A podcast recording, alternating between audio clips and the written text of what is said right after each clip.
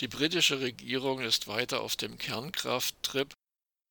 Ziel Vervierfachung bis 2050. Weltweit ist die Zahl der Atomreaktoren rückläufig. In Großbritannien waren in den 1980er Jahren einmal 40 Atomreaktoren in Betrieb. Seitdem sank deren Zahl kontinuierlich bis auf neun mit einer Leistung von insgesamt rund 6 Gigawatt.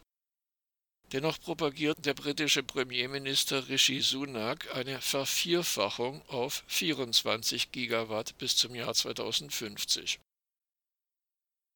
Am Donnerstag, den 11. Januar, veröffentlichte die britische Regierung eine Roadmap für den, so wörtlich, größten Ausbau der Kernenergie seit 70 Jahren.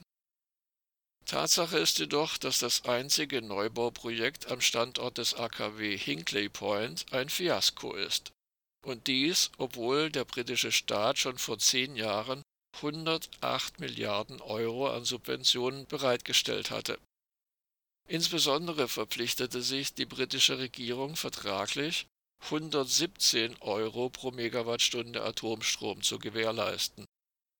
Mit weiteren zugesagten Garantien und vertraglich zugesichertem Inflationsausgleich stünde laut Berechnungen der Tageszeitung Financial Times der Stromabnahmepreis im Jahr 2058, also 35 Jahre nach der anvisierten Inbetriebnahme, bei umgerechnet 355 Euro pro Megawattstunde dies entspricht rund dem 35-fachen des aktuellen Großhandelspreises an der Leipziger Strombörse. Die britische Regierung ist offenbar bereit, jeden beliebigen Preis zu bezahlen, da sie die zivile Atomenergie benötigt, um die britische Atomstreitmacht aufrechterhalten zu können. Sie hängt an der Atombombe wie ein Drogenjunkie an der Nadel. Der britische Premierminister Rishi Sunak begründete die AKW-Ausbaupläne allerdings damit, Atomenergie sei das, so wörtlich, perfekte Gegenmittel gegen die Energieherausforderungen, denen Großbritannien gegenübersteht. Sie ist, so weiter wörtlich, grün, langfristig günstiger und sie wird die britische Energiesicherheit langfristig garantieren. Ende des Zitats.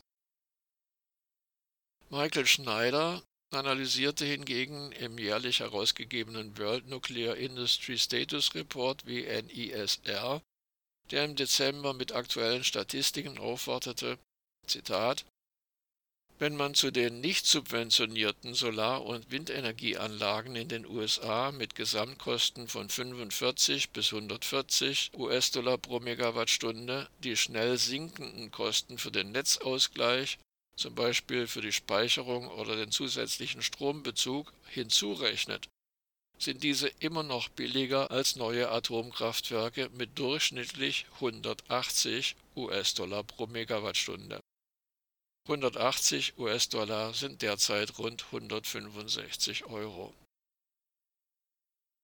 Seit 2015 waren beim britischen AKW-Projekt Hinkley Point C der französische Stromkonzern und AKW-Betreiber EDF und mit einem 33%-Anteil die chinesischen Staatskonzerne CGN und CNNC engagiert.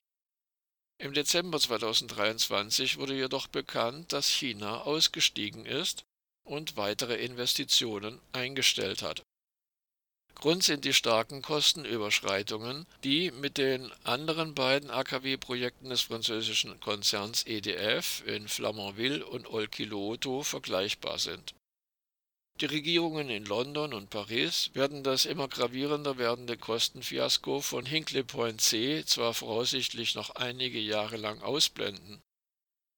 In anderen europäischen Hauptstädten kann es aber auf die Dauer kaum unbeachtet bleiben